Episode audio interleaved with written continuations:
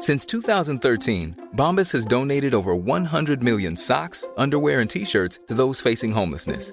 If we counted those on air, this ad would last over 1,157 days. But if we counted the time it takes to make a donation possible, it would take just a few clicks. Because every time you make a purchase, Bombas donates an item to someone who needs it. Go to bombas.com slash ACAST and use code ACAST for 20% off your first purchase. That's bombas.com slash ACAST, code ACAST. I'm Sandra, and I'm just the professional your small business was looking for. But you didn't hire me because you didn't use LinkedIn jobs. LinkedIn has professionals you can't find anywhere else, including those who aren't actively looking for a new job but might be open to the perfect role, like me. In a given month, over 70% of LinkedIn users don't visit other leading job sites. So if you're not looking on LinkedIn, you'll miss out on great candidates like Sandra. Start hiring professionals like a professional. Post your free job on linkedin.com slash achieve today. Hey, it's Ryan Reynolds, and I'm here with Keith, co-star of my upcoming film, If, only in theaters May 17th. Do you want to tell people the big news? All right, I'll do it. Sign up now and you'll get unlimited for $15 a month and six months of Paramount Plus Essential Plan on us. Mintmobile.com slash switch. Upfront payment of $45 equivalent to $15 per month. Unlimited over 40 gigabytes per month. Face lower speeds. Videos at 480p. Active Mint customers by 531.24 get six months of Paramount Plus Essential Plan. Auto renews after six months. Offer ends May 31st, 2024. Separate Paramount Plus registration required. Terms and conditions apply if rated PG. Are you ready? En Lowe's, trae cuenta ser un pro. Ahorra 5% todos los días en compras elegibles con una tarjeta de crédito de negocios de Lowe's. Con cuatro opciones de tarjetas, tenemos la solución correcta para tu negocio. Abre tu cuenta de crédito hoy y empieza a ahorrar 5% todos los días. Lowe's sabe de ahorros. Lowe's sabe de pros. Sujeto a aprobación de crédito, aplican exclusiones y términos. Detalles en tiendas o Lowe's.com diagonal credit, solo en Estados Unidos.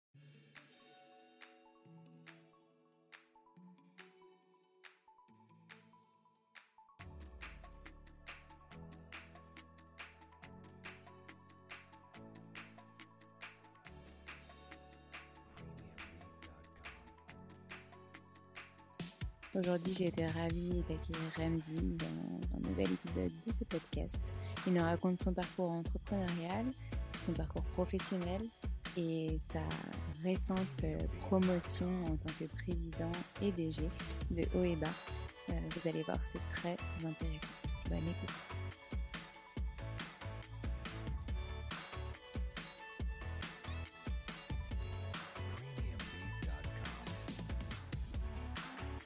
Hello Ramzi, je suis ravie de te retrouver aujourd'hui pour ce nouvel épisode du podcast Créer, digitaliser et entreprendre où tu vas nous parler de ton parcours avec l'entrepreneuriat.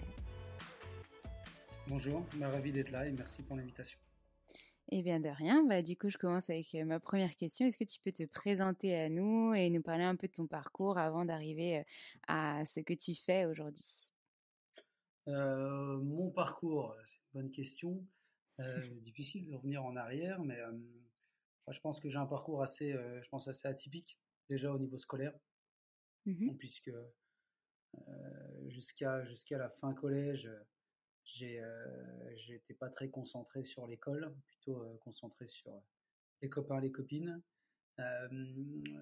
Donc j'ai mis un peu de temps à me rendre compte que l'école, ça pouvait avoir un impact positif comme négatif. Du moins, ça donnait plus de chances de, de, de, de- de réussir dans ce qu'on aimerait faire.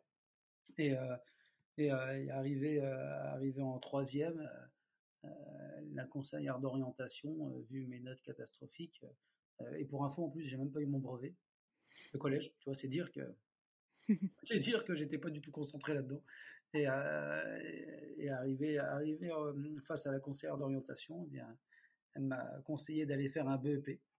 Euh, et moi, mes parents ne savent pas lire et écrire le français, donc les dossiers scolaires, euh, bah, c'est moi qui les complétais directement. Euh, donc ça, c'est vrai que c'est plutôt, c'est plutôt typique.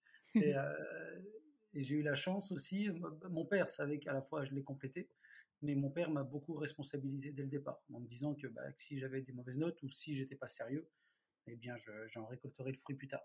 Donc il m'a responsabilisé assez vite et je m'en suis rendu compte vraiment à, à- cette étape. Je pense que l'étape du collège et de la, conseillère d'orientation, ça, ça m'a marqué quand, quand elle m'a dit que, bah, je ne serais pas capable de faire, on va dire une, je dirais un cursus classique, en faire une seconde. Eh bien, euh, eh bien donc elle m'a proposé un BEP et j'ai choisi le BEP en fonction de son nom.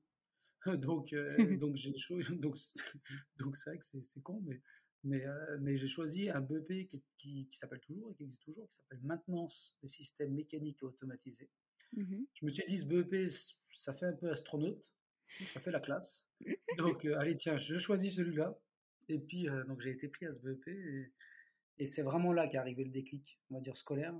Euh, non pas que la maintenance, ça me passionne pas, c'est des métiers qui sont très beaux et très nobles et très utiles, surtout moi maintenant qui gère une industrie, mais, euh, mais c'était pas fait pour moi. Et, euh, c'est à partir de là que j'ai vraiment réfléchi à mon avenir, euh, mais sans perdre de temps. Donc du coup, du coup, bah, c'est là que j'ai mis dans un premier temps une stratégie entre guillemets scolaire, ou bah, comment sortir un peu de cette galère qui ne me convenait pas. Donc j'ai bien travaillé en BEP. Voilà, j'ai bien travaillé. j'ai eu mon BEP sans problème. Euh, ensuite, j'ai fait une première adaptation. Euh, donc là, ça a été dur, parce que rattraper le retard en physique et maths, c'était dur. Mmh. Euh, donc j'ai eu mon bac. Et ensuite, j'ai fait un DUT, en logistique et organisation. Je me suis bien débrouillé aussi. Enfin, voilà, vraiment, à partir du BEP, j'ai vraiment bien bossé à l'école. Et puis de là, j'ai fait un master en, en management et gestion. et en parallèle de ce master, bah, je pouvais faire un autre master en gestion d'entreprise familiale patrimoniale à Bordeaux, donc que j'ai fait aussi. donc donc donc c'est vrai que qui l'eût cru d'avoir un master comme ça, voire deux. Mmh. C'est vrai qu'on n'aurait pas mis un cupec sur moi. Mais finalement, voilà, le, parcours atypique du collège, du BEP, l'éducation parentale aussi m'a été très utile. donc scolairement, ça a été ça.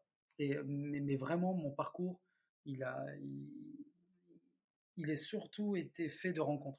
Voilà. Mmh euh, vraiment fait de rencontres. Et j'ai fait des rencontres vraiment magnifiques qui ont fait que, qui ont fait que j'ai, je pense, le parcours. Alors, on doit, je dois pas tout à tout le monde, évidemment, mais en, en tout cas, ce que moi j'ai réussi à faire jusqu'à maintenant, je, pars du principe que je le dois pas qu'à moi-même. Donc, euh, je suis éternellement reconnaissant à ceux qui ont cru en moi. Et du coup, tu peux nous en parler un peu plus en détail de ces rencontres et de ce qui s'est passé euh, pour que tu en arrives là où tu es aujourd'hui? Ah bah, avec plaisir. Alors, je ne sais pas si tu as vu, euh, quand je suis passé officiellement président, sur LinkedIn, j'ai fait, une, fait une petite note où j'ai remercié évidemment euh, mon épouse, j'ai remercié bien sûr celui à qui j'ai racheté, je, je, remercie bien sûr l'ensemble des salariés et j'ai remercié un certain François Richard. Euh, et, ce François Richard-là, bah, c'est la vraie et la grande rencontre que, que j'ai eue professionnellement pour information, François Richard intervenait à l'IUT. Donc j'ai rencontré à l'IUT et, et c'est une belle histoire parce que parce que bon quand il s'est présenté donc c'était le, directeur des ressources humaines d'un très grand groupe. donc quand il s'est présenté, moi qui avais après le DUT la volonté de faire le master et en alternance puisque je n'avais pas les moyens de financer mes études, et, je voulais absolument pas que mes parents s'endettent pour le faire, même s'ils l'auraient fait. Euh, donc quand j'ai vu euh, François Richard dans la classe, bah, t'imagines bien euh, voilà, que j'ai sauté sur l'occasion et je lui, je lui ai dit que, bah, que, que, déjà que je recherchais un stage pour faire ma deuxième année, enfin un stage de fin d'études à l'UT de trois mois, mmh que j'aurais adoré le faire dans, le groupe dans lequel il travaillait, et, et qu'accessoirement, bah, effectivement, d'autant plus, j'aimerais bien dans six mois faire un alternance chez eux. Et, euh, et on a plutôt bien accroché. Euh, et il, m'a mis en relation avec une deuxième personne euh, qui s'appelle Annie Younes, mmh qui était la responsable des ressources humaines de ce groupe, et, qui m'a reçu en entretien pour ce stage, avec d'autres copains de la classe, hein, évidemment. et on a super bien accroché aussi avec elle. J'ai très bien accroché. Et, Annie, Annie tout comme François Richard, Annie m'a, donc m'a, pris en, stage et, euh, elle m'a dit Remzi, euh, si on prend, si tu fais bien ton stage et si on prend quelqu'un en alternance, ce sera toi. Donc ça faisait deux si. Alors le premier si ne me posait pas de problème parce que je suis d'une nature sérieuse, donc, euh, donc quand je fais les choses, j'essaie de les faire le plus respectueusement possible. mais le deuxième si, si on prend un stage, si on prend quelqu'un, ça je le maîtrisais pas parce que parce que tu imagines que prendre quelqu'un en alternance sur trois ans, c'est pas évident. Voilà, faut mmh. trouver des projets, tout ça. Et donc j'ai bien fait mon stage et Annie, donc à la fin, m'a dit bah, écoute, tu as de super appréciation, tout ça, donc je maintiens ce que je t'ai dit. Si on prend quelqu'un, ce sera toi. Et je l'ai pas su tout de suite. Je l'ai su. Alors moi, de temps en temps, je croisais un peu François Richard hein, dans, les locaux. Euh, et, je ne l'ai pas su tout de suite, je l'ai su après. Mais en fait, Annie, euh, elle s'est battue pour me trouver un sujet dans l'entreprise. Euh, elle venait me voir. Alors moi, j'ai toujours travaillé en tant qu'étudiant, de mes 17 ans jusqu'à mon alternance, du coup. Et, je travaillais dans une boutique à Auxerre. Et elle venait, elle venait me voir le samedi, de temps en temps. Elle se baladait, venait me voir, elle me saluait, et puis elle me disait, Ramzi, t'inquiète pas, je, fais mon maximum pour t'aider. Et, et c'est fou parce que je m'en souviens, hein, j'étais avec mon épouse, on était en vacances et, deux semaines avant de, rentrer, euh, de rentrer en cours de, l'IFAC, donc de ce master, euh, où j'avais été pris en concours, j'avais réussi mon concours d'entrée. Euh, deux semaines avant, j'avais toujours pas d'alternance, malgré tous les refus que j'ai eus et toutes les demandes que j'ai pu faire. Annie m'appelle, il était 8 heures du matin, je m'en souviens, comme si c'était hier. Elle m'a annoncé ça avec une joie, mais tu peux même pas imaginer. Tu as vraiment l'impression bah, que c'était pour elle. Euh, donc quand elle m'a dit, elle me dit c'est bon, euh, je t'ai trouvé des sujets, euh, voilà, c'est bon, t'es en alternance chez nous. eh bien c'est une joie, c'est une joie énorme. C'est un point en moins parce que je savais pas que je savais pas comment j'allais faire sinon. Et je remercie Annie beaucoup pour ça et François Richard parce que ça a démarré par lui quand même aussi. Et, et tu vois là où l'histoire est belle, c'est que moi j'ai fait mes masters, j'ai fait mes années, il n'y a pas eu de soucis, l'alternance est super bien passée. Et, et, tu vois, en troisième année, de, master. C'est pour ça que l'histoire, elle est superbe, quoi, parce que euh, en troisième année, euh, tu sais, tu as un stage de, de 9 mois en entreprise. Donc moi, j'étais neuf mois dans la boîte d'alternance, quoi, tu vois. Oui, oui. Et, et, juste avant de rentrer en, à la période de, je dirais, de, stage, quoi, professionnel, mon téléphone, il sonne. Euh, donc j'écoute le message vocal pendant la pause. C'était François Richard qui me laisse un message vocal en me demandant de le rappeler. Euh, donc, si tu veux, euh, François Richard, c'était à l'IUT. Mmh Ensuite, j'ai fait mes deux années d'alternance, donc je le croisais de temps en temps dans les bureaux, il me tapotait dans l'épaule, tu vois. Mmh genre, c'est bien gamin, tu vois. et, tu vois, genre un bon père de famille. Et puis, et là, il m'appelle. Donc, moi, ma première action, c'était me dire, mais oh, j'ai fait une connerie ou quoi? Le DRH carrément m'appelle. Mmh je me dis, pourquoi il m'appelle Donc, je le rappelle. Et il me dit, Ramzi, est-ce que tu peux venir me voir là maintenant? Sachant que l'école, était à, euh, enfin, elle est toujours à 800 mètres du siège, 800, 900 mètres, vraiment là à côté. Et euh, bah, je dis oui, oui, pas de souci, euh, je peux venir. Donc j'y vais. Donc là, on se pose tous les deux dans son bureau et, et, il me dit, me dit c'est quand même drôle quand même que tu sois là. Il y a deux ans et demi, regarde, t'étais à l'UT, puis maintenant t'es face à moi. je dis oui. Donc il me dit, bah oui, il me dit, j'entends parler de toi en bien, tout ça, machin, sympa.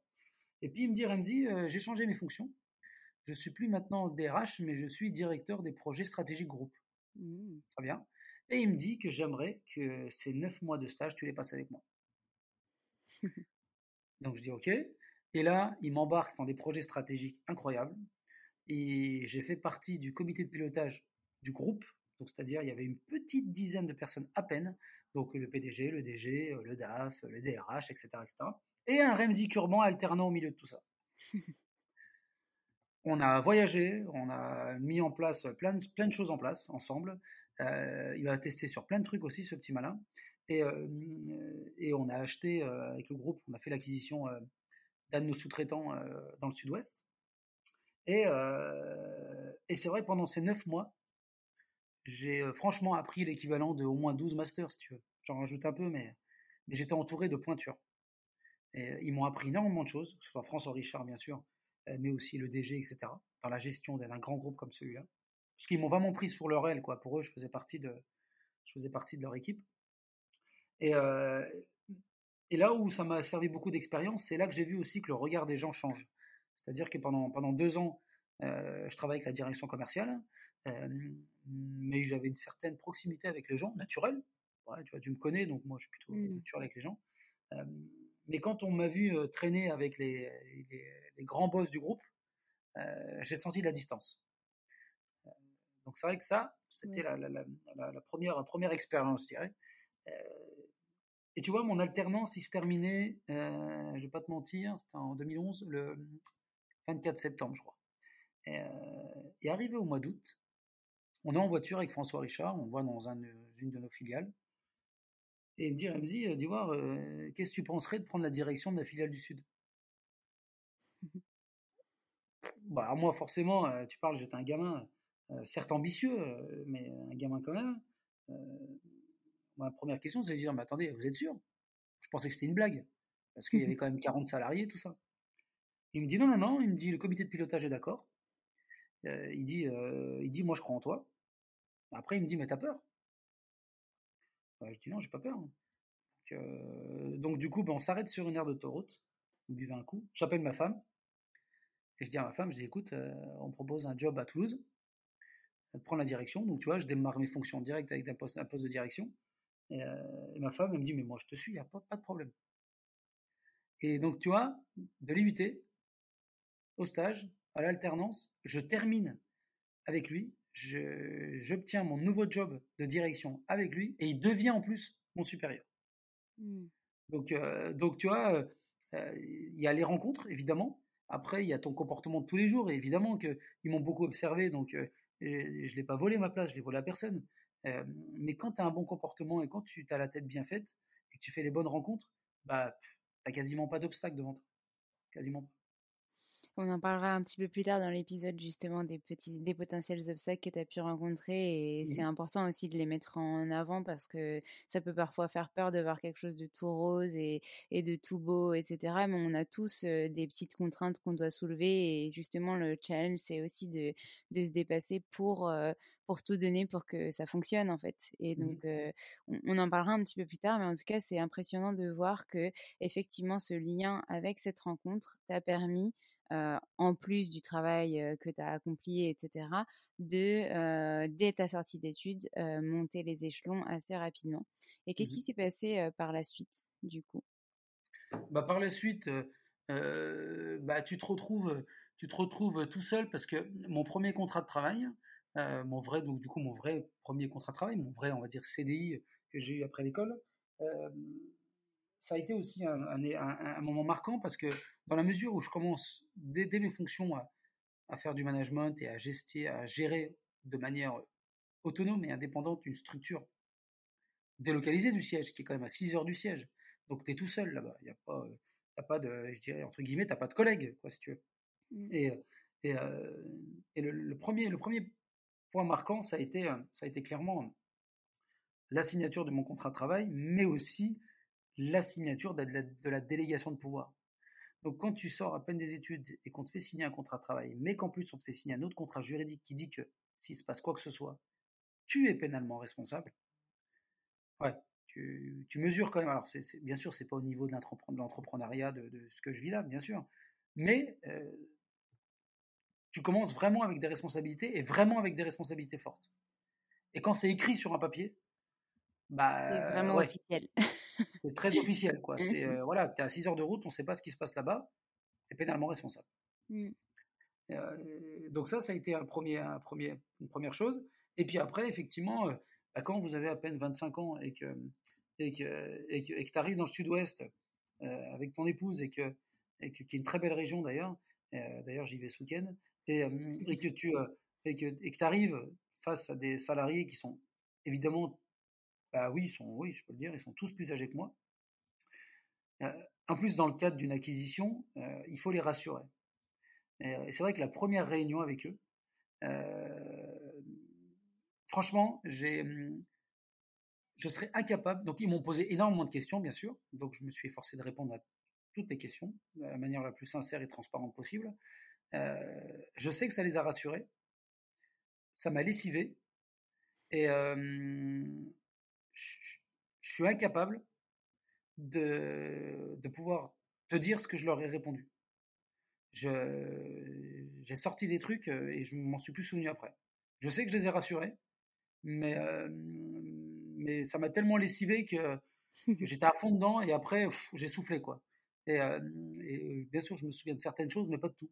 Je leur ai répondu à des questions, ils m'ont posé des questions très techniques, donc je faisais J'essaie de faire un retour en arrière par rapport à ce que j'ai appris au siège, par rapport à ce que j'ai appris à l'école. J'ai essayé de trouver des pirouettes aussi. Mais, euh, et surtout, moi, je sais dire quand je sais pas. J'ai pas honte de le dire. Moi, je, je, préfère dire que je ne sais pas plutôt que dire je crois que. Non, c'est soit tu sais, soit tu sais pas. Ben, moi, quand je sais pas, je le dis. Euh, mais, euh, mais je sais que ça les a rassurés, mais, mais, mais je suis incapable de savoir exactement ce que j'ai pu leur. De répéter ce que je leur ai dit, j'en sais rien. Je sais plus. Donc ça, ça a été vraiment quelque chose pour moi. C'était vraiment un exercice assez passionnant parce que j'étais tout seul. Et puis, et puis après, bah ouais, recruter du monde, développer l'entreprise. Et moi, en plus, j'ai connu un développement et j'ai connu une légère régression. Et, quand vous connaissez une régression, tu, bah, quand tu arrives en comité de direction, au siège, on, te conseille des choses, tu préconises des choses, mais après, la mise en application, tu es, es, tout seul. Hein. Donc, donc, bien sûr, j'ai validé beaucoup de choses et je les ai mis en application. Et j'ai dû licencier du monde. Donc, mon premier licenciement était compliqué. Il était compliqué, même si c'était pour des raisons de faute, pas pour des raisons économiques. Hein. J'ai licencié quelqu'un parce qu'il avait fait une faute.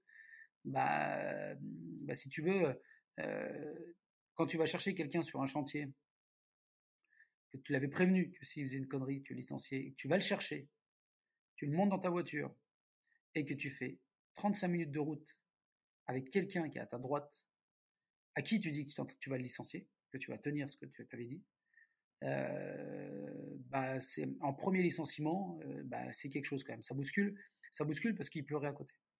Il pleurait à côté et, et c'est là que je me suis rendu compte que que quand tu licencies quelqu'un, peu importe la faute qu'il a pu faire, tu sais que ça a un impact sur sa vie, donc sur sa femme, sur ses enfants. Euh, donc même s'il est responsable de ses actes, voilà, tu, mesures aussi le, poids de ta décision. Et ça, ça le premier, ouais, j'ai eu du mal. À, enfin, j'ai eu du mal, je l'ai fait. Hein, j'ai bien sûr, j'ai tenu mon engagement et tout, mais mais mais c'est vrai que quand tu rentres à la maison, tu y penses. Et, je m'en souviens, c'est Julien. Tu y penses. Et, c'est là que c'est là que la famille est importante où tu, souffles un peu à la maison. Et je m'en souviens, j'avais échangé avec François Richard sur ce premier licenciement.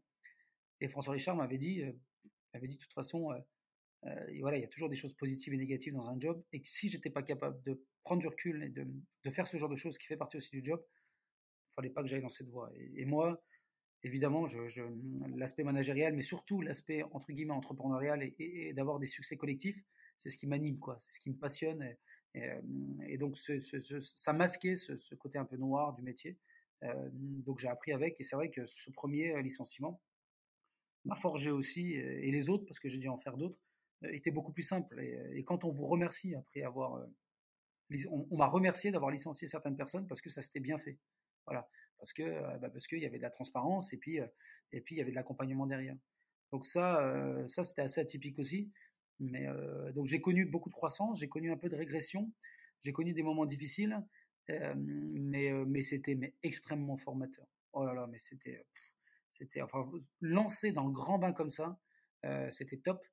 Et je savais, j'étais conscient que si je démarrais aussi fort comme ça, eh bien ma carrière elle pouvait que évoluer.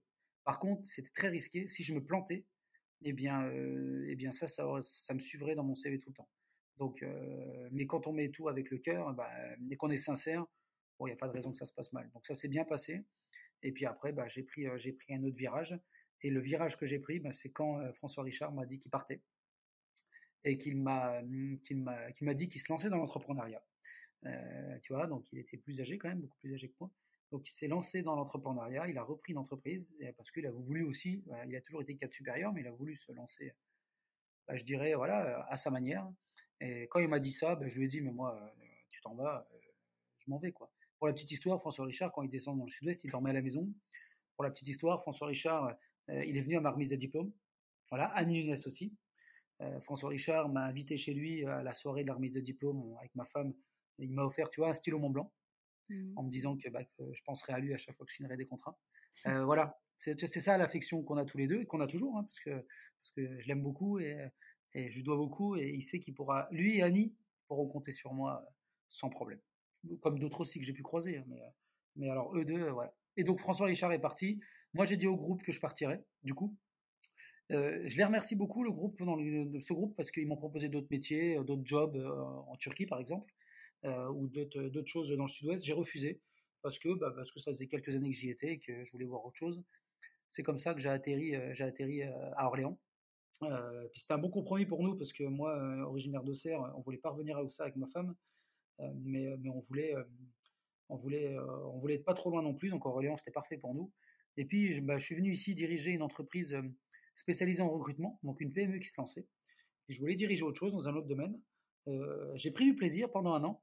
Et puis, ben, un jour, j'ai fait une rencontre. Donc Samuel Poisson, l'ancien patron de, du groupe dans lequel je suis, on s'est rencontrés. Et, j'ai mais surkiffé l'entreprise, vraiment. Hein, puis tu as vu, as vu nos locaux, tout ça, enfin, tout est, le produit, tout est noble.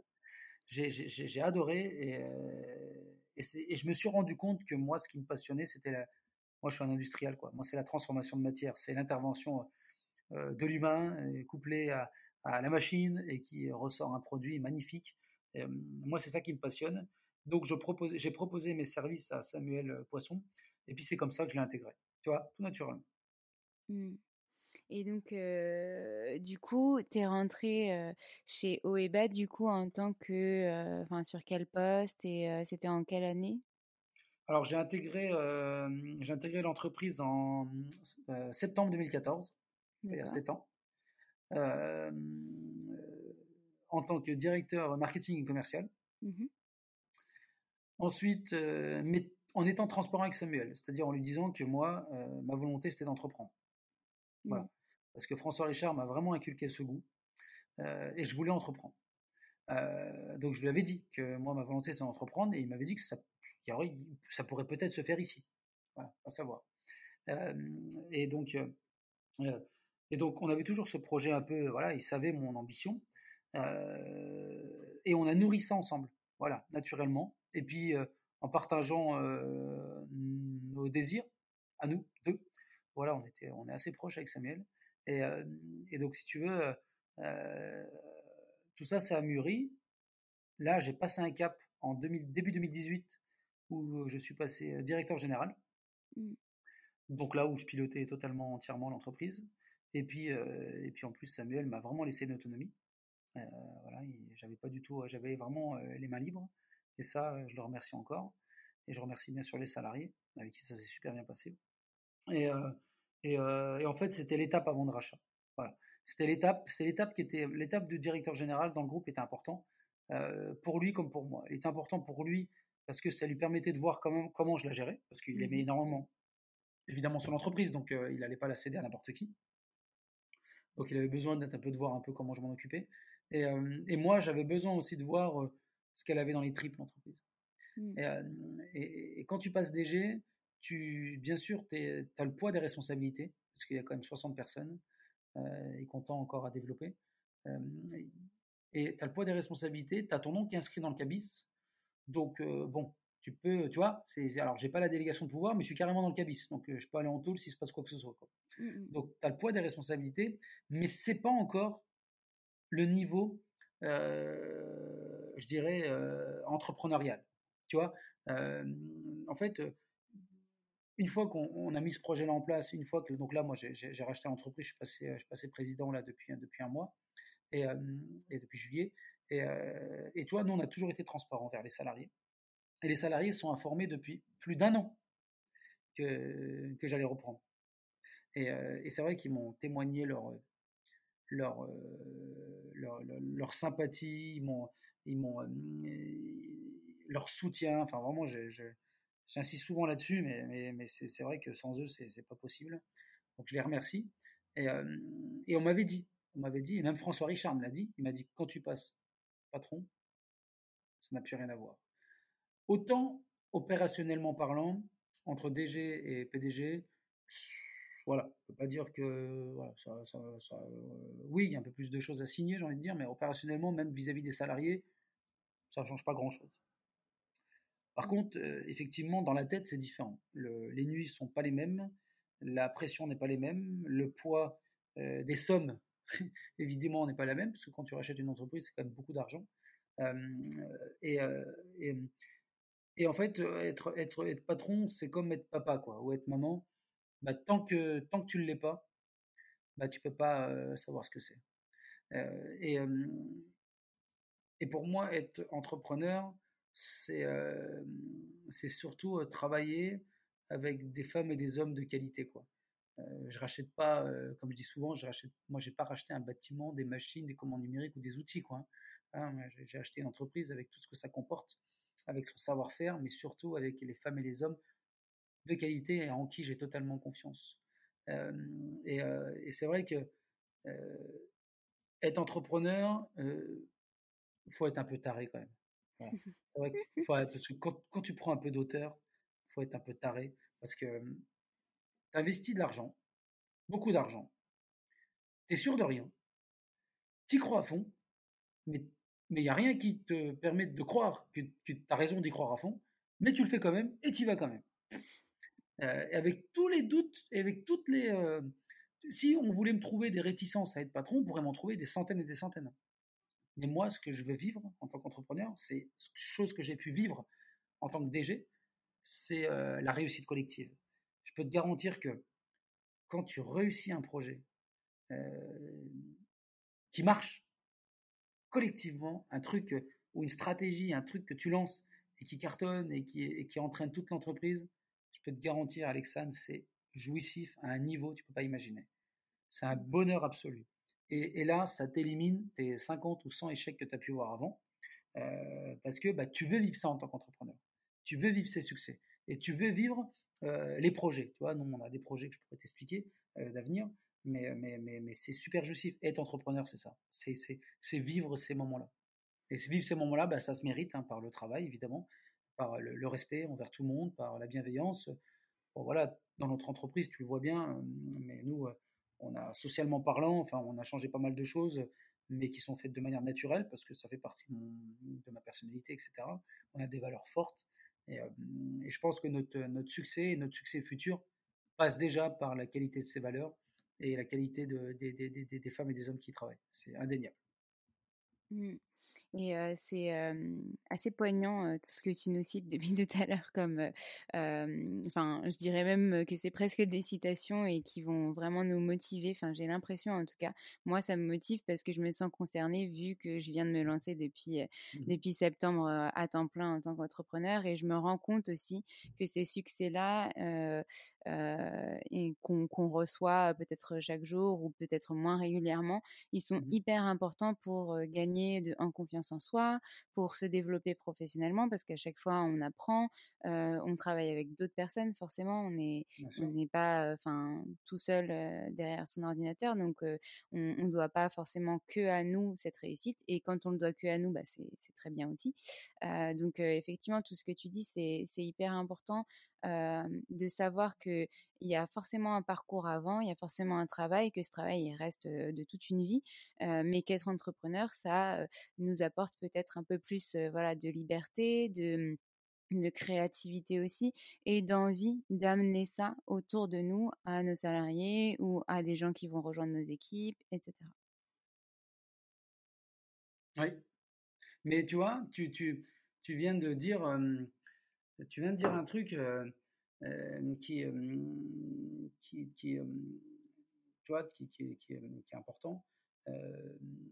tu vois, la, notion de, des réussites. On, entend souvent, tu vois, entends souvent quand même des personnes de, de réussite seule.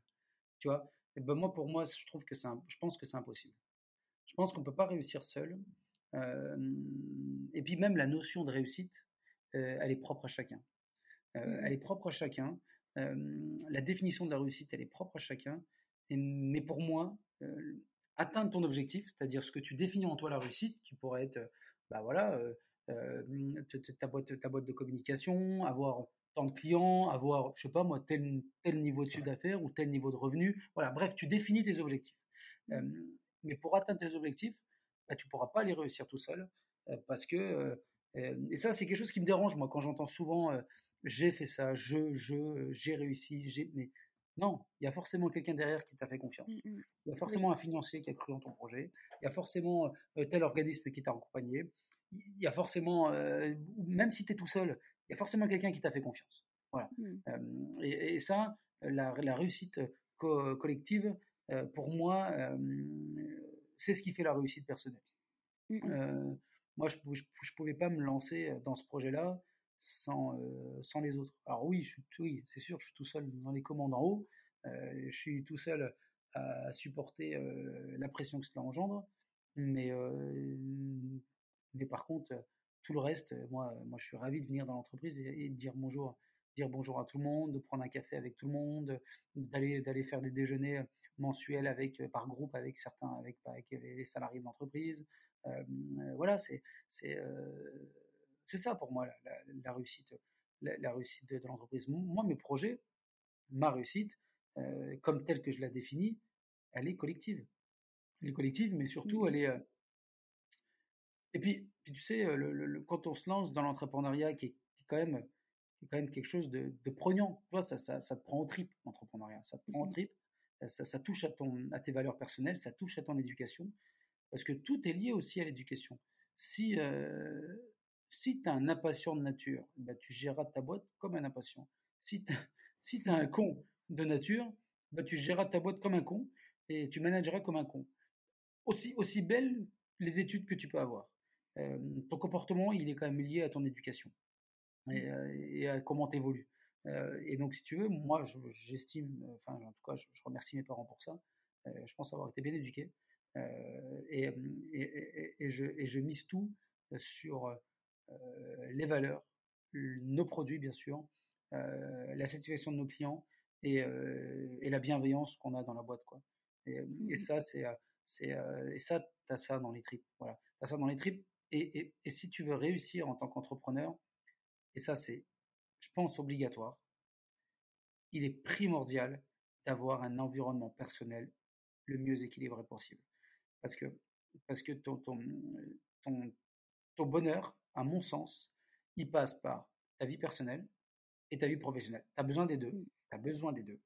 Et, si un des deux va mal, euh, ou va pas comme tu le sens, aura un impact sur le reste. Si tu n'es pas très épanoui dans ton, dans ton job euh, de tous les jours, dans ta mission entrepreneuriale, ça risque d'avoir un impact dans ta vie, euh, dans, ta vie personnelle. Forcément, tu rentres chez toi, tu n'es pas bien, tu as besoin de soutien. Si à la maison, euh, c'est conflictuel ou que ou qu'il y a un Covid qui passe par là, donc tu peux plus voir tes copains ou autres, etc. Ça a un impact dans ta vie professionnelle. On entend souvent des gens dire Attends, et, euh, ta vie personnelle, ça reste en dehors de l'entreprise. Et ça, c'est une, une, connerie monstrueuse. C'est impossible. On n'est pas des robots. Et plus tu cloisonnes les gens, plus ça les frustre. Moi, je suis pas assistant social, ok. Et je fais du social. Je fais du social. Et moi, ma plus grande fierté, c'est quand un salarié, il a une galère. Il y en a un il n'y a pas longtemps. Il a eu une galère. Euh, je, je, fais le tour de l'entreprise, je lui dis bonjour, il me parle. On se voit dans mon bureau tous les deux. Il m'explique qu'il a des difficultés d'ordre financière, etc., etc., qu'il n'y est pas pour grand chose, mais en tout cas, il a plus d'argent. Ma première réaction, ça a été de lui dire, mais tiens, la carte bleue, va mettre du carburant. Voilà, c'est pas grave. Voilà, va mettre du carburant, il euh, n'y euh, a pas de souci. Mais, mais tu restes pas chez toi, on va trouver des solutions. Voilà. Notre job, c'est aussi ça. Euh, voilà, ces problèmes, il les a réglés et j'en suis ravi quand il me dit que ça s'est réglé. J'étais très content pour lui.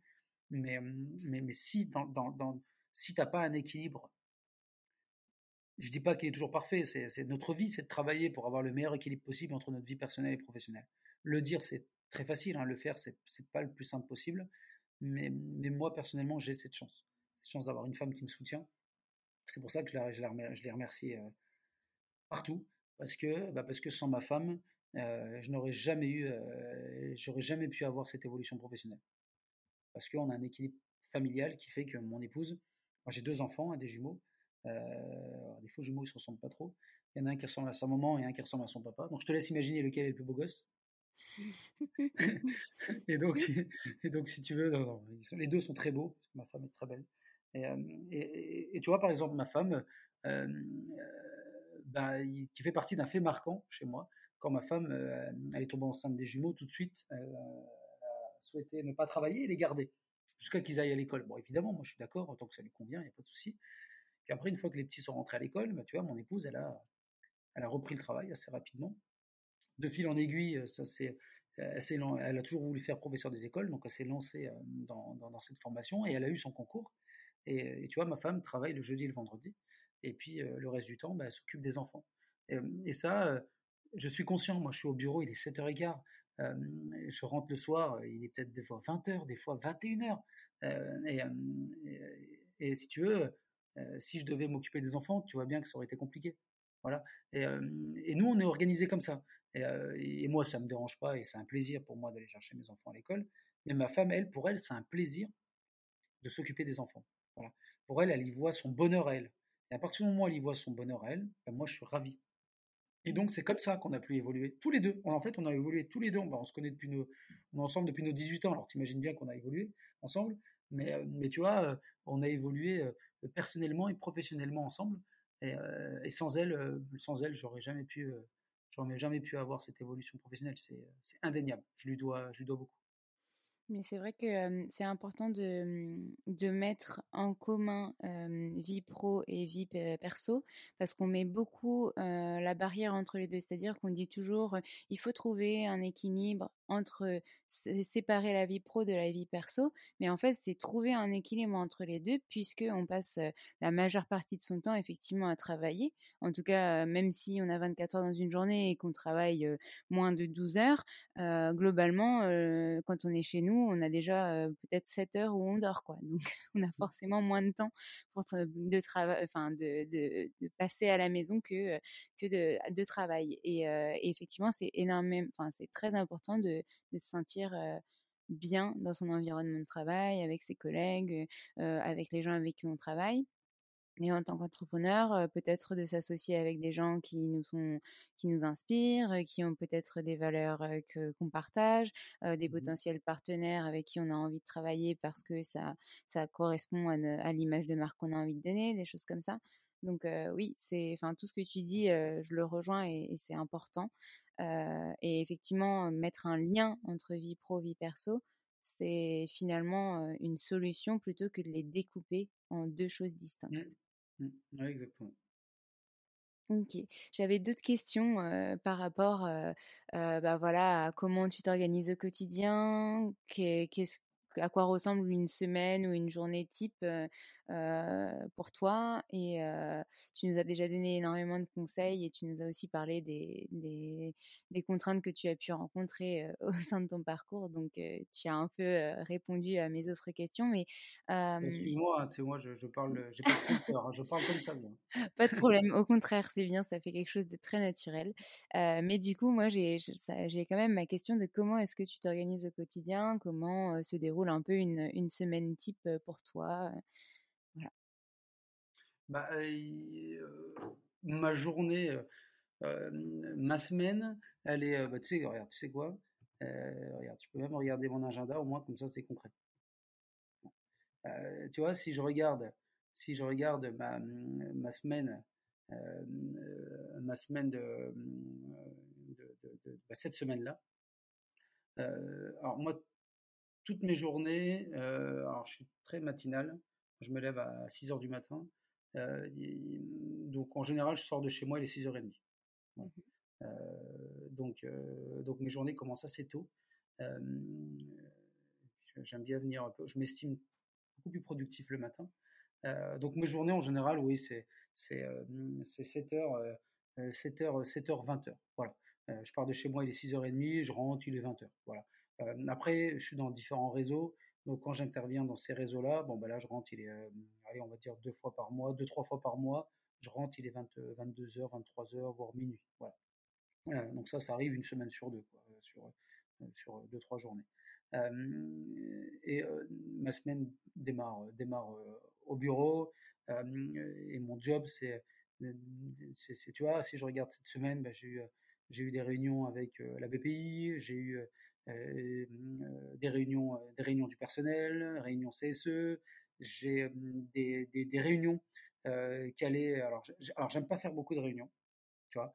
Euh, j'ai des points qui sont qui sont prévus. Donc point, j'ai un rituel production le lundi, j'ai un rituel sur nos SAV le mercredi qui dure pas longtemps, heureusement, c'est qu'on n'a pas beaucoup de SAV. J'ai j'ai un point un point sur nos achats le jeudi après-midi. Et toutes ces réunions-là, j'ai des comités de pilotage une fois par mois, j'ai des réunions commerciales une fois par mois, mais, mais tous ces petits points que j'ai de manière hebdomadaire, et pareil, des réunions sur la créance, ces petits points, je fais en sorte qu'ils durent une demi-heure, trois quarts d'heure. Voilà. Euh, j'ai pas envie que ça dure, ça dure trop longtemps, parce que, bah parce que, parce que après on est plus productif et surtout souvent ça dérape. Donc si je regarde cette semaine, hormis ces points-là qui sont hebdomadaires, qui me prennent un petit peu de temps, pour piloter au mieux l'entreprise, euh, bah voilà, j'ai rencontré la BPI, j'ai rencontré euh, deux fournisseurs, j'ai eu des entretiens avec du personnel, euh, j'ai rencontré avec, j'ai eu des réunions avec, enfin des rencontres avec des fournisseurs sur la formation par exemple. J'ai eu un rendez-vous avec l'avocat, avec un avocat hier, hier matin, qui a duré pas mal de temps. j'ai passé une après-midi avec l'expert comptable et un autre avocat. J'ai eu une réunion avec Laura Orléans Eco. j'ai, par exemple, là, cette semaine, bah, je suis ce matin, ce matin, j'ai eu mes deux salariés de, la région parisienne qui sont, qui sont arrivés avec qui on s'est posé une heure et demie. Juste avant, j'étais avec l'un de nos plus gros fournisseurs de bois pour évoquer les différents sujets problématiques liés à la, pénurie de bois.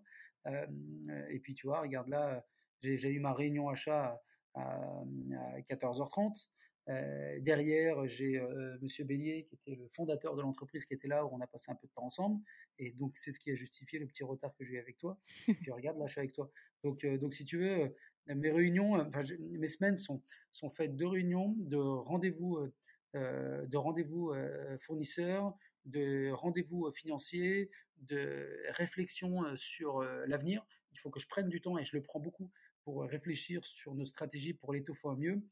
Et puis, et puis de réfléchir sur nos prochains investissements qu'on est en train de faire, parce qu'on est en train de travailler sur un gros, gros investissement là quand même, donc qui va, qui va permettre de, développer davantage l'entreprise. donc voilà, une, une réunion, pas beaucoup de réunions, beaucoup de rencontres, qui varie d'une semaine à une autre. Ma semaine précédente était différente de cette semaine, mais, mais euh, beaucoup, de, beaucoup de rencontres. Et puis, euh, mais, mais je perds pas beaucoup de temps à faire plein de réunions. Voilà, c'est euh, ce qui me passionne. Ça me passionne pas du tout. Et puis, on n'est pas assez productif de toute façon en réunion. Donc, faut pas que ça dure plus de plus de plus d'une demi-heure, trois quarts d'heure. Ok.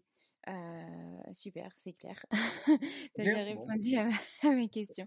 mais c'est vrai que oui, en fait, finalement, on n'arrête pas vraiment, on n'a pas vraiment de temps de pause et c'est bien de s'organiser en, se bloquant, par exemple, des plages horaires, comme tu me disais, pour passer du temps à la réflexion stratégique ou des choses comme ça, parce que si on les bloque pas ces temps-là, finalement, on va les squeezer en se disant c'est bon, je le reporte, je le reporte, et plus on le reporte, moins finalement, enfin, ça fonctionne. Donc, c'est fixer des, points sur, sur cette organisation. Ok. Est-ce que tu peux nous parler peut-être de futurs projets avec OEBA ou d'autres projets que tu as pour, que tu as démarré ou qui vont démarrer dans le futur?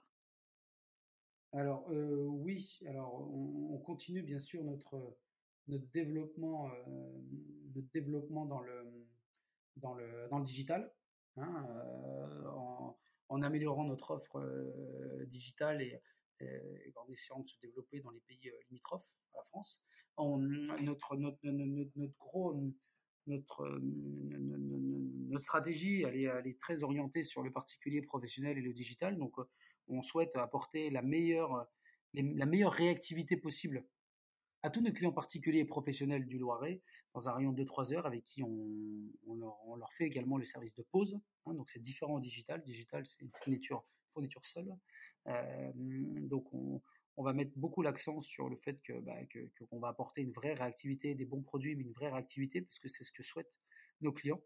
Euh, et donc pour leur apporter une meilleure réactivité possible à nos clients professionnels et particuliers, ben, on doit aussi améliorer notre productivité. Et on a un sujet sur lequel on coince un tout petit peu. On avait déjà investi un an et demi, mais c'est pas assez. Euh, c'est au niveau des escaliers métalliques. Donc on a, comme tu as pu voir l'usine, on a vraiment euh, un mmh. super outil, une machine de guerre pour faire des escaliers bois, mélange de matériaux verts, etc. Par contre, sur l'acier, donc il y a un métier quand même différent de la menuiserie. Là, on a un atelier de 100 mètres carrés et, euh, et notre capacité de fabrication, elle est, elle est, elle est, elle est pas encore, elle est, c'est pas assez. Voilà. Donc du coup, on est en train de regarder pour, pour agrandir le bâtiment d'à peu près 1000 mètres carrés, d'investir bien sûr dans plus de machines, d'avoir un site de fabrication encore plus important, de multiplier presque, même plus que par trois notre production d'escaliers métalliques. donc, donc ça passe quand même par un investissement d'environ, ouais, de même un peu plus d'un million d'euros. donc mmh c'est pas rien. Euh, donc comme quoi, faut être taré, hein, tu vois. Moi, j'investis pour acheter, et puis derrière, je repars avec un million d'euros euh, d'investissement supplémentaire. Et, euh, et, donc du coup, du coup, voilà, ça, ça va être le projet sur lequel on est en train de travailler là. Et, tu vois, sur ce projet-là, nous, tout est fait de manière collective chez nous. C'est-à-dire que j'ai informé immédiatement les salariés, mais tous les salariés. les premiers plans leur sont communiqués. Et la mise en place de ce projet-là se fait de manière collective avec mon directeur de prod, mais aussi avec les métalliers directement. Parce que j'estime bah, à la fois ils ont leur mot à dire, mais surtout, moi je pars du principe bah, qu'ils ont, euh, ils ont leur mot à dire, vraiment, parce que, parce que bah, ils, sont, connaissent leur métier et, et je veux qu'ils en soient partie prenante. et puis en plus, ça les passionne aussi, en plus de travailler sur ces sujets. Donc c'est quelque chose qu'on fait collectivement, mais dans l'entreprise, tout est collectif, tout. Jusqu'à même, dis-toi même que je vais changer la machine à café. Les choix des nouvelles boissons sont validés collectivement. Je vais jusque-là. Donc, euh, donc, donc nous, tout est collectif et le vrai. Donc le projet, bien sûr, c'est d'améliorer notre productivité et notre plus prochain gros projet, bah, effectivement, c'est euh, d'agrandir de 1000 mètres carrés environ et d'avoir une métallerie, euh, une métallerie digne de ce nom. Ok, donc ça fait quand même beaucoup, beaucoup de, de, futurs projets et toujours cette envie d'étendre l'entreprise. Est-ce que mmh à côté, tu as d'autres projets qui n'ont pas de rapport avec cette entreprise dont tu as envie de nous parler?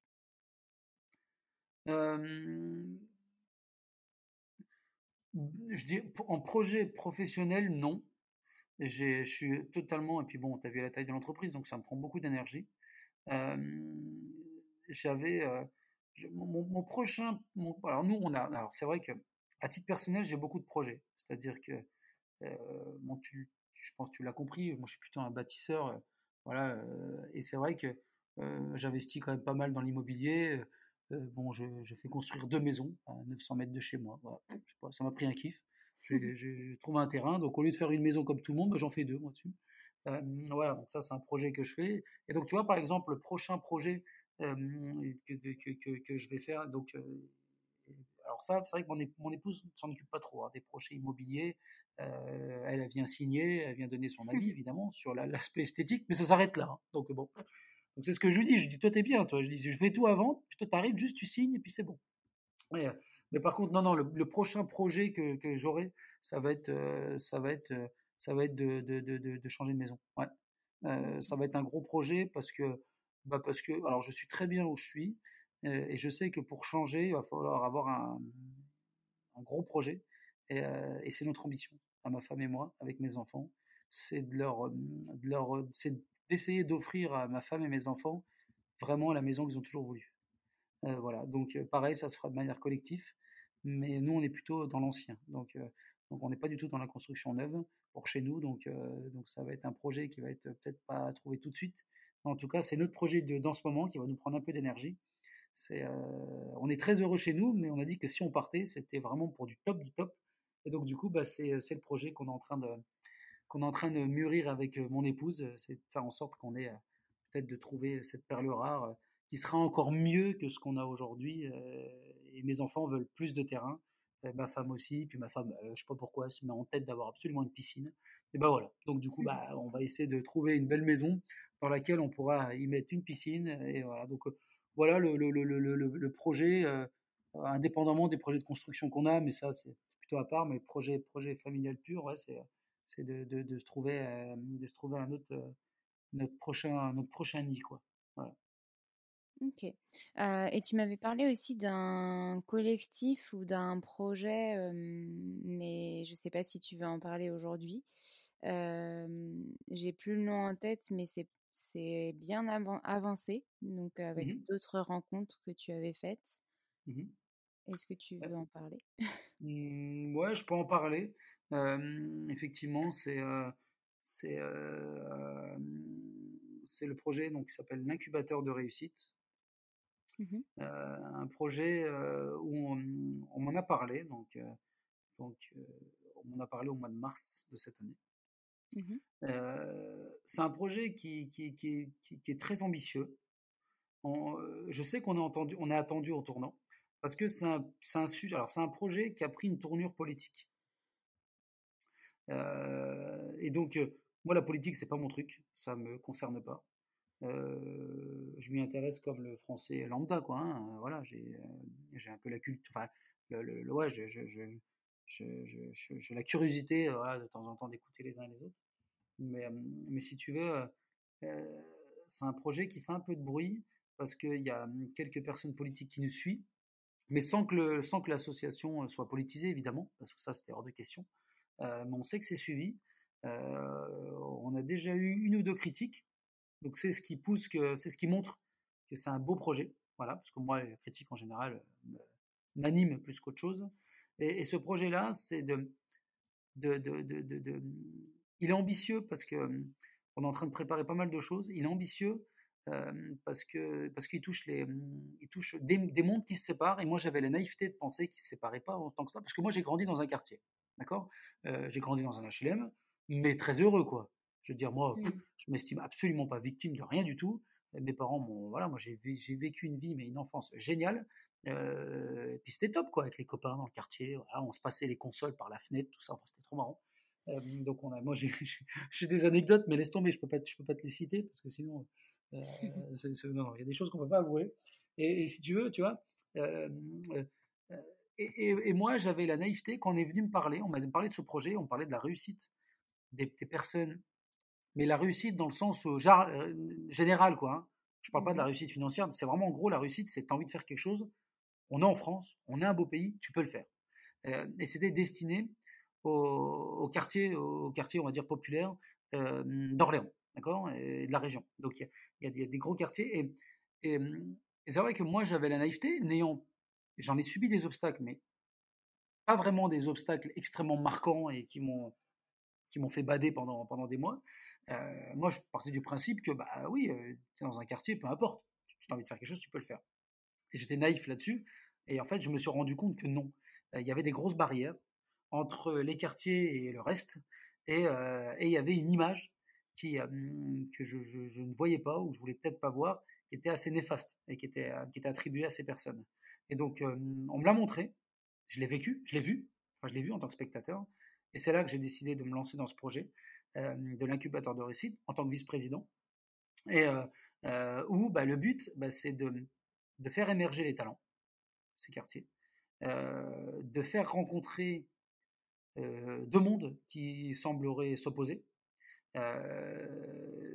voilà, c'est de mettre en place des connexions avec les quartiers, mais dans les deux sens. des entrepreneurs, ça peut être des entrepreneurs, ça peut être des personnes du, milieu euh, du milieu, euh, je sais pas moi, juridique, des avocats, du milieu euh, de l'éducation, des professeurs, des, scientifiques, des universitaires. Bref, c'est de, faire faire énormément de rencontres et, plus dans plusieurs thèmes différents. donc c'est extrêmement complet. Je peux pas en dire des tonnes parce qu'on est en train de tout préparer et, ça va, on, va avoir un parrain, mais ça va être, ça va être top. et, et, je sais que dans la mesure où le problème, c'est que ça, arrive dans une période où il va y avoir les élections. Les élections, ça se prépare longtemps à l'avance. Donc voilà. Donc du coup, bon, je sens que c'est un peu politique. Je sens que je sens que les politiques vont vouloir éventuellement le, récupérer. Euh, euh, et, en soi, bon, moi, tant que ça me concerne pas et tant que nous on communique pas de politique avec nos supports à nous, moi ça me va bien. Nous, notre collectif, il est fait d'entrepreneurs, de salariés, de, tout milieu, mais de tout milieu. Donc, euh, on n'est pas des politiciens, quoi. Nous, dans les statuts, il n'y a aucun politicien, il n'y a rien. Nous, on a, juste cette ambition et ce gros challenge de montrer à ces personnes des quartiers bah, qui peuvent euh, réussir du même titre qu'un autre et de montrer aux personnes extérieures des quartiers qu'il y a des, qu'il y a des talents énormes dans, dans ces quartiers. mais ça passe aussi par l'ouverture à l'extérieur, c'est de donner aussi aux moyens, des moyens, comme des moyens de locomotion, etc., à des personnes qui n'en ont pas, et donc qu'il est difficile pour eux d'aller d'accéder à l'emploi. Donc c'est un, projet qui est très vaste. Hum, la réussite, c'est très vaste, mais on, y met, on va s'y mettre corps et âme pour, pour, pour, pour, pour faire en sorte que, que, les quartiers populaires et le reste de la population puissent se rencontrer et se dire que bah, se dire bah ouais s'en passe des belles choses dans les quartiers mais aussi aux gens des quartiers bah, il s'en passe des belles choses en extérieur hein, et, ça c'est notre ambition. Et ça c'est pareil c'est un investissement que que, que, que tu as, dans les tripes hein, euh, tu fais pas ça pour tu fais pas ça pour te faire voir tu fais pas ça pour pour euh, te donner euh, te donner un goût de sympathie tu es obligé de faire quelque chose de sincère parce que parce que tu peux pas tricher sur des sujets aussi importants comme cela comme sur l'entrepreneuriat sur des valeurs si ces valeurs-là, tu les as pas en toi, tu peux pas tricher. Donc tu vas pouvoir peut-être tricher une semaine euh, ou un mois, mais, euh, mais au final, on va voir que tu n'es pas sincère. Donc, euh, donc à partir du moment où on se lance avec sincérité sur des projets de ce type-là, avec des, des objectifs très élevés, et qu'on nous attend en tournant, ben moi, c'est, tu peux même pas imaginer comment c'est jouissif. Moi, ça me va très bien. C'est impeccable. ok, bah c'est un beau projet. On a hâte de, de voir quand est-ce qu'il sera réellement lancé et enfin voilà l'aboutissement de, tout ce travail. Merci pour, pour ce partage. Est-ce que mmh. tu voulais nous partager peut-être, tu en as donné plein déjà, mais si tu avais quelques principaux conseils à donner à des entrepreneurs qui se lancent, peut-être trois, enfin j'ai mis trois, mais ça peut être un principal qui vraiment pour toi a une importance colossale quand on a envie de se lancer. Est-ce que tu as envie de nous partager ça? Alors oui, ce que je conseille déjà, c'est c'est première chose, c'est faut pas écouter tout le monde. Euh, faut pas écouter tout le monde et il faut, il faut faire le tri dans ce qu'on entend autour de soi. Euh, il faut bien sûr écouter les conseils, mais il faut faire le tri. Euh, quand on se lance dans l'entrepreneuriat, il y a encore beaucoup de réticence. Surtout quand vous êtes salarié, ah bah oui, parce que tu as une place, parce que voilà, etc. Mais non, l'entrepreneuriat, ça a aussi énormément d'avantages. Et, et, de croire en soi. À partir du moment où tu crois en ton projet, ne te laisse pas embarquer par les réticents qu'il y a autour de toi. Euh, fais le tri, voilà, premier conseil. Euh, deuxième conseil, il faut, faut, prendre du plaisir. Tu te lances dans un projet entrepreneurial, pas avec un objectif financier, parce que ça, pareil, ça va se ressentir. Ça, ça va se ressentir. Donc, les clients le ressentiront comme tes collaborateurs si tu en as ou pas. Donc, ça va se ressentir. Mais si tu le fais avec sincérité et si tu le fais dans le but de prendre du plaisir, parce que finalement on recherche tous du plaisir, eh bien, euh, eh ça, ça va se ressentir dans tes propos, dans ton comportement, dans ta façon de traiter tes clients et tes salariés. Donc, euh, prendre du plaisir, pour moi, c'est vraiment essentiel. Et, euh, troisième conseil, bah, il, faut avoir un environnement, un entourage sur qui tu peux compter. Voilà. Parce que l'entrepreneuriat, c'est beaucoup d'énergie, donc, euh, et des obstacles. Et des obstacles, bah, tu vas en prendre euh, bah, forcément dans la vie de tous les jours. On se prend des obstacles. Euh, moi, j'en ai déjà vécu. Et, c'est vrai que si on n'a pas un entourage ou des amis, hein, ça peut être, c'est pas forcément familier, mais un entourage, un entourage sur qui tu peux compter, c'est compliqué. Parce que quand on est entrepreneur, on n'a pas de collègues, on est seul. Et euh, moi, j'estime ne pas avoir entre guillemets de collègues. Moi, je, suis tout seul à, faire des choix, même si je les, fais, collectivement, mais à un moment donné, bah, je suis bien obligé de les prendre, je suis seul. Euh, et donc, c'est pour ça que d'ailleurs, pour éviter d'être seul, pour moi, tu l'auras compris, je suis bien entouré euh, dans, ma vie familiale et amicale, mais, c'est aussi pour ça que je suis au CJD, d'accord, au centre des jeunes dirigeants, bah, parce que on partage et, on avance tous ensemble, et c'est nécessaire c'est nécessaire. Parce que des obstacles, franchement, moi je me suis pris des obstacles assez difficiles. Et, euh, et quand c'est comme ça, bah, il, faut, il faut être entouré. Mmh. Oui, c'est des, des, collectifs de, dirigeants, d'entrepreneurs. C'est pas seulement s'entourer voilà de sa famille et de ses proches, parce que certains mmh. d'entre eux ne connaissent pas aussi ce monde de l'entrepreneuriat, donc ne sont pas forcément tous à même de comprendre ce que ce qu'on vit en tant qu'entrepreneur. Et c'est mmh. bien aussi de pouvoir se tourner vers des gens qui savent ce que ce qu'on vit, qui l'ont vécu, qui ont une expérience peut-être plus forte et qui peuvent nous conseiller, nous épauler, nous, enfin voilà, comme tu as dit, ne pas écouter forcément tous les conseils, mais prendre ce qu'on a à prendre. Mmh. et, c'est déjà, c'était déjà très bien. Mmh. et, voilà. Merci beaucoup pour, pour ces, ces, conseils, puisqu'ils sont primordiaux, je pense. Est-ce que tu as un dernier message que tu as envie de faire passer? Peut-être, j'aime bien dire le mot dédicace, ou enfin voilà, remercier. Tu as remercié plein de personnes, mais mmh si tu as envie de faire passer un dernier message, une citation qui t'inspire ou autre pour terminer. oui, euh, bah, prévu, mais puisque tu me poses la question. Euh, euh, oui, je vais rendre hommage à ma maman. Ouais. tu vois, je te parlais d'un obstacle difficile. J'ai perdu ma mère le 24 juin. tu vois, même là, d'en parler, c'est, ça, ça m'émeut encore. je l'ai perdu de manière assez rapide, quoi, parce qu'elle a eu un cancer de stade 4 qui, lui est tombé dessus comme ça, et, est partie en trois mois. donc ça, bien sûr, je le souhaite à personne. Mais euh, voilà, ma mère, c'était un pilier extrêmement important pour moi. Euh, et mon, regret, c'est effectivement de, ne pas avoir fêté la reprise de l'entreprise avec ma mère. Voilà, euh, ça c'est mon grand regret. Et, et, ouais, j'ai eu le temps quand même de l'accompagner d'être à ses côtés et, d'échanger avec elle. Hein. On s'est fait des promesses, elle et moi. et, ces mots se résonnent en moi. Et, voilà, je, pense, je pense à elle et je, maintiendrai les promesses que je lui ai tenues, prendre du plaisir et d'être respectueux avec les gens en général et, avec les salariés. Voilà, elle m'a dit ça aussi. Hein. Donc, donc oui, oui, oui voilà, je, pense qu'elle m'observe, donc, donc, donc, je, donc je l'aime et, et, je lui dédicace tout ça. Et je, et je m'efforcerai de la rendre, de la rendre fière. C'est très beau. Et, euh, et, je suis sûre que de là-haut, elle nous écoute et qu'elle nous écoutera quand l'épisode sera sorti et qu'elle est très fière de Merci. Merci beaucoup pour euh, cet échange et euh, merci pour, pour tout ce que tu as donné comme conseil, pour ta confiance aussi. Et puis, je te dis à très bientôt. À très bientôt.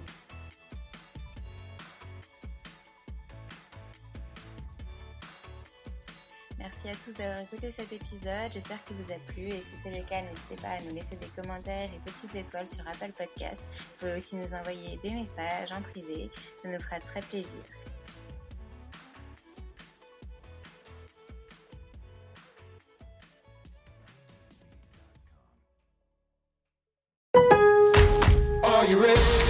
En Lowe's, trae cuenta ser un pro.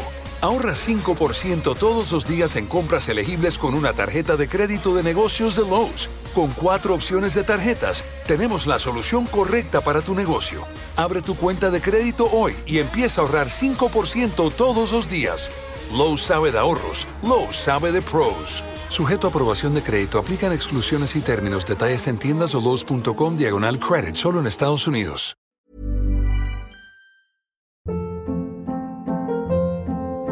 Hold up. What was that? Boring. No flavor. That was as bad as those leftovers you ate all week. Kiki Palmer here, and it's time to say hello to something fresh and guilt-free. Hello Fresh. Jazz up dinner with pecan-crusted chicken or garlic butter shrimp scampi. Now that's music to my mouth. Hello Fresh. Let's get this dinner party started. Discover all the delicious possibilities at hellofresh.com. Planning for your next trip? Elevate your travel style with Quince. Quince has all the jet setting essentials you'll want for your next getaway, like European linen, premium luggage options, buttery soft Italian leather bags, and so much more. And is all priced at 50 to 80% less than similar brands. Plus, Quince only works with factories that use safe and ethical manufacturing practices. Pack your bags with high-quality essentials you'll be wearing for vacations to come with Quince. Go to quince.com/pack for free shipping and 365-day returns. Imagine the softest sheets you've ever felt. Now imagine them getting even softer over time. That's what you'll feel with Bowl and Branch's organic cotton sheets. In a recent customer survey, 96% replied that Bowl and Branch sheets get softer with every wash. Start getting your best night's sleep in these sheets that get softer and softer for years to come. Try their sheets with a 30-night guarantee. Plus, get 15% off your first order at bowlandbranch.com. Code BUTTERY. Exclusions apply. See site for details.